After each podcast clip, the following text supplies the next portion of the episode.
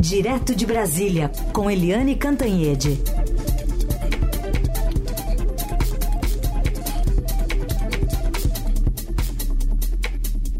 Oi, Eliane, bom dia. Bom dia, Raíssa e Carolina, ouvintes. Oi, Eliane, bom dia, bem-vinda. Bom, a gente está acompanhando as transmissões aqui, por enquanto as pessoas se acomodando ali no salão principal, com o presidente, diretor da ONU, né, Antônio Guterres, cumprimentando algumas autoridades. E já já tem o presidente Lula falando nessa abertura da Assembleia Geral da ONU, depois de 14 anos. Como manda a tradição, o brasileiro será o primeiro a discursar em Nova York e dessa vez falará um plenário mais esvaziado, né? uma instituição pressionada pela tensão entre Ocidente e emergentes depois de uma série de declarações alinhadas à China e à Rússia, que põe em xeque o equilíbrio da diplomacia no país. E você fala um pouco hoje na sua coluna sobre os jogos de cena que estarão ali também sendo jogados. Fala um pouquinho para a gente sobre os personagens.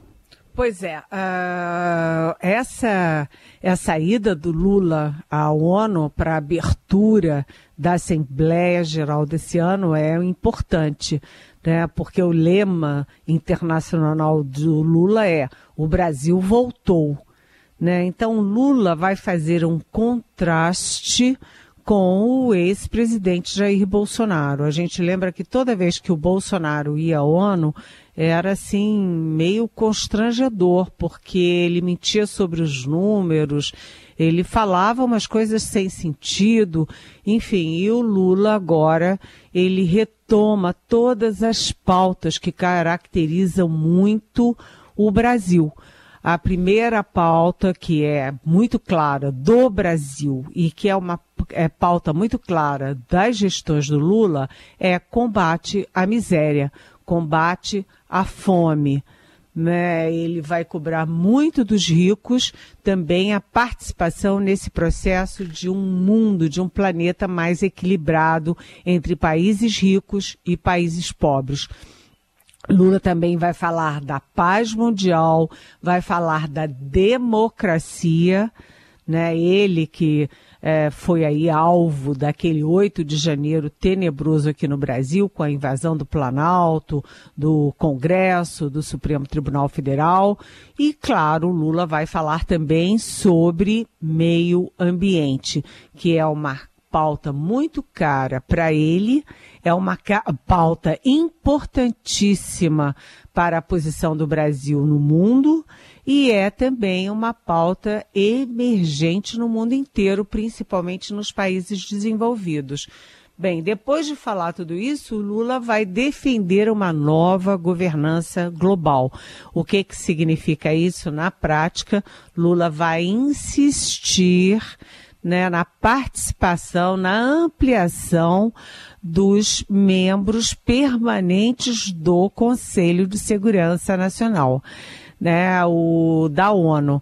É, o, esse Conselho de Segurança da ONU, ele tem cinco países, né? O, o Conselho Permanente uh, de Segurança da ONU. Tem cinco membros. Aliás, dos cinco, só estará presente um, que é o anfitrião do encontro, que é o Joe Biden. Os outros todos não irão, nem o Xi Jinping, nem o Putin, por exemplo. Uh, o, esse encontro, portanto, da ONU é o encontro que é considerado esvaziado, porque afinal das contas as grandes potências estarão fora, né? Quatro dos cinco membros permanentes também estarão fora, né? Então é, é o encontro considerado esvaziado, mas de qualquer jeito é sempre um holofote muito poderoso para o presidente brasileiro, que é o primeiro a falar, que vai estar acompanhado pela mídia no mundo inteiro, por, por todos os veículos brasileiros e é importante os recados que o Lula vai dar. Além desse contraste é, com Jair Bolsonaro nas boas causas, né, o Lula também vai estar falando para o mundo, né? Para as grandes potências, para as potências médias, para os em desenvolvimento e para os países pobres. Ele é um momento importante para ele, até porque amanhã ele vai falar com os presidentes uh, dos Estados Unidos, Joe Biden, e depois uh, o presidente da Ucrânia, o Volodymyr uh, Zelensky, né? A primeira vez que os dois, Lula e Zelensky, vão se encontrar tete a tete, cara a cara, olho no olho. E a relação entre eles, vamos combinar, não é das melhores possíveis.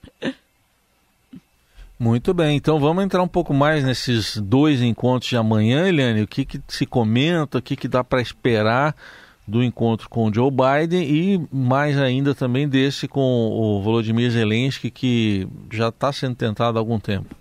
Pois é, Carolina fez a gentileza de citar a minha coluna no Estadão de hoje, que é exatamente sobre esses dois de encontros, e o título é uh, Política Externa e Jogo de Cena porque é um jogo de cena, né? O jogo de cena faz parte da nossa rotina, né, na vida particular, faz parte da diplomacia, faz parte da política e vai estar tá muito forte amanhã em Nova York.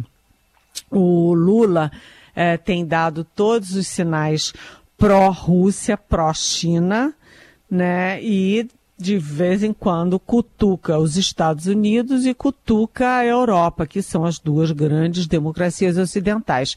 Queiram ou não, o Lula e o PT, o Brasil é um país ocidental que divide com os Estados Unidos, com os outros eh, líderes eh, ocidentais, eh, princípios muito fortes como é, democracia.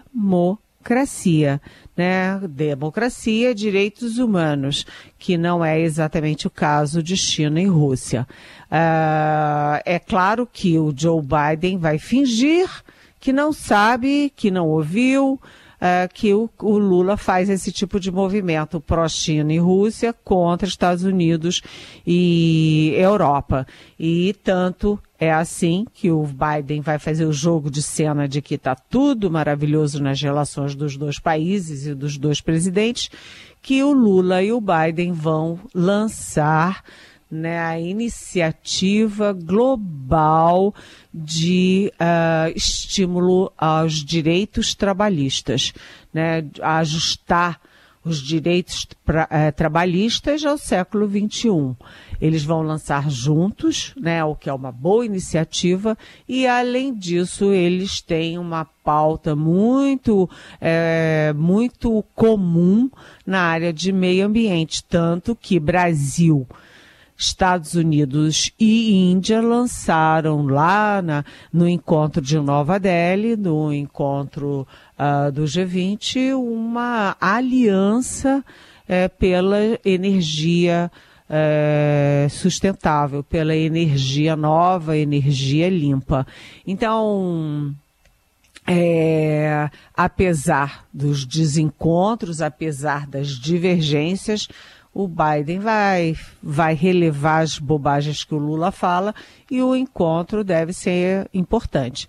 A expectativa, eu estava falando com o embaixador ontem, até ri enquanto eu falava com ele, e daí o jogo de cena. A expectativa é de que o Lula fale mais uma vez, como fala há anos e anos, o Brasil sempre reivindica a participação, a entrada nos eh, membros permanentes do Conselho de Segurança da ONU. A expectativa é que depois do encontro, o Lula e o Biden digam que os Estados Unidos veem isso com bons olhos. E aí o embaixador disse: é, eles veem com bons olhos, mas o Biden só vai falar isso porque ele sabe que não é factível.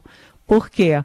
Porque as, outras, é, as outras potências do Conselho Permanente não vão querer é, a Índia no Conselho de Segurança, não vão querer o Japão no Conselho de Segurança e o próprio Estados Unidos. Se houver ampliação e tiver que escolher é, um país da América Latina, a prioridade para os Estados Unidos é o México e não o Brasil.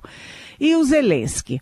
Bem, Zelensky é, vive uma relação de Zelensky e Lula, né? Uma relação de gato e rato. Vão se encontrar, aí o Lula falha, aí vão se encontrar, aí o Zelensky falha. Dessa vez, eu acho que vai. Agora, o Zelensky também vai fingir que gosta do Lula, porque o Zelensky já criticou o Lula mais de uma vez, porque o Lula é, nunca reconheceu firmemente que a guerra tem dois lados. A Ucrânia foi a invadida e a Rússia foi a invasora. O Lula tenta tratar os dois da mesma forma. Além disso, uh, o Zelensky tem uma proposta de cessar fogo que não é exatamente a proposta que o Lula acata, que o Brasil acata. Por quê? Porque o Zelensky, por exemplo, é, só aceita conversar se o Putin parar imediatamente de, é, eu vou falar de um português bem claro, de jogar bombas né, de atacar a Ucrânia. É, em segundo lugar, o Zelensky não aceita uma pauta de negociação que inclua, é, que não inclua o retorno é, da, de uma parte do país que já foi tirada pela Rússia, já foi abocanhada pela Rússia para uh, de volta para a Ucrânia. E a Rússia jamais vai aceitar é, devolver essa parte abocanhada para a Ucrânia. Então, vamos ver, né?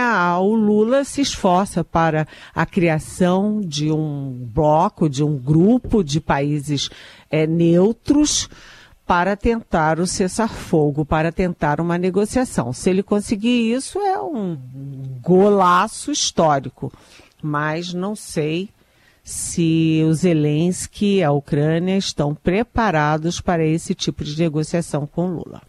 Seguimos por aqui, Eliane Cantanhede conosco no Jornal Eldorado. Lembrando que você faz perguntas para ela com a hashtag Pergunte para Eliane nas redes sociais. Eliane, presidente está lá viajando. Quando voltar, precisa, de fato, tem pouco tempo aí, pelo menos para a questão do novo ministro do Supremo Tribunal Federal, é um tempo que está passando, mas também para o nome para a PGR. Enfim, tem bastante bastidor em Brasília sobre grupos que estão querendo se posicionar para o presidente escolher esse ou aquele candidato. Qual, como é que está a Bolsa de Apostas? Bem, uh, é, tá uma guerra, sabe? Carolina, é sempre assim, uma guerra. É, e dessa vez você tem uma guerra polarizada entre dois grupos. Um grupo é dos ministros do Supremo Gilmar Mendes e Alexandre de Moraes. Né, que tem candidatos tanto para a PGR quanto para o Supremo Tribunal Federal. E de outro lado, contra Gilmar e Alexandre de Moraes, a gente tem aí o PT. O PT que quer botar a mão nas duas vagas, né, e que está brigando, refletindo uma posição da sociedade brasileira a favor de uma mulher, uma ministra negra no Supremo Tribunal Federal. Até porque são 11 ministros e hoje tem duas mulheres, a Rosa Weber e a Carmen Lúcia. E a Rosa Weber é que está de saída, a atual presidente está de saída. Se não for uma outra mulher, vai ficar 10 a 1 no Supremo, né? Então, o Lula que já demitiu duas ministras do executivo, né? Demitiu a ministra do Turismo e a ministra dos Esportes, a Ana Moser, é, sei lá, está muito pressionado para indicar uma mulher para o Supremo. Mas até agora não tem nenhum nome de mulher. A Bolsa de Apostas tem um monte de nome, Carolina, Heisen e ouvintes, mas não tem nenhuma mulher. É, no caso da Procuradoria-Geral da República, é super importante, primeiro, porque é, o atual procurador-geral, que é o Augusto Aras, foi é, um negacionista, né? Porque ele negou todos os erros do Jair Bolsonaro na pandemia, exatamente todos, todos, todos. É, da máscara, das vacinas, é, de Manaus, é, é tudo, negou tudo. E uh, o novo PGR é que vai assumir todos os novos casos de Jair Bolsonaro, né? Joias, golpe, etc. Então é um cargo super nevrálgico e o PT defende o Antônio Carlos Bigonha. A nossa Vera Rosa hoje fez um perfil do Bigonha no Estadão que é muito interessante. O Bigonha que é é, pianista, que é amigo do José Genuíno, é, amigo do José Dirceu. Esse é o candidato do PT. E o candidato do uh, Gilmar e do Alexandre de Moraes é o Paulo Gonê Branco, que é um procurador uh, que atua na área uh, eleitoral. O, já no STF, o PT prefere o Jorge Messias. E muita gente, muita gente no meio jurídico, no meio político e aqui em Brasília particularmente, é, compara o Jorge Messias à indicação que o Lula fez do Dias Toffoli. Será que por ser meramente advogado, o Jorge Messias está preparado para ser ministro do Supremo Tribunal Federal por anos, décadas, né? mas é a aposta do PT. De outro lado, o Gilmar Mendes e o Alexandre de Moraes estavam é, muito, assim, muito dispostos e a apadrinhar a candidatura do ministro uh, Bruno Dantas, que é presidente do Tribunal de Contas da União, o TCU, e que, aliás, faz parte agora da comitiva do presidente Lula aos Estados Unidos. Está lá com o Lula, o Bruno Dantas. Mas como ficou essa polarização entre o Messias e o Dantas, entrou um terceiro nome na história, que é o do ministro da Justiça, Flávio Dino.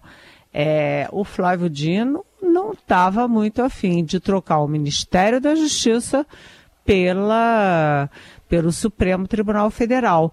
Mas dessa essa forma de levar o, o Flávio Dino para o Supremo pode agradar o Gilmar Mendes e o Alexandre de Moraes, que são amigos dele, que, ah, enfim, o Gilmar já me disse uma vez que o melhor ministro do governo Lula é o Flávio Dino. E, ao mesmo tempo, pode ser conveniente para o PT.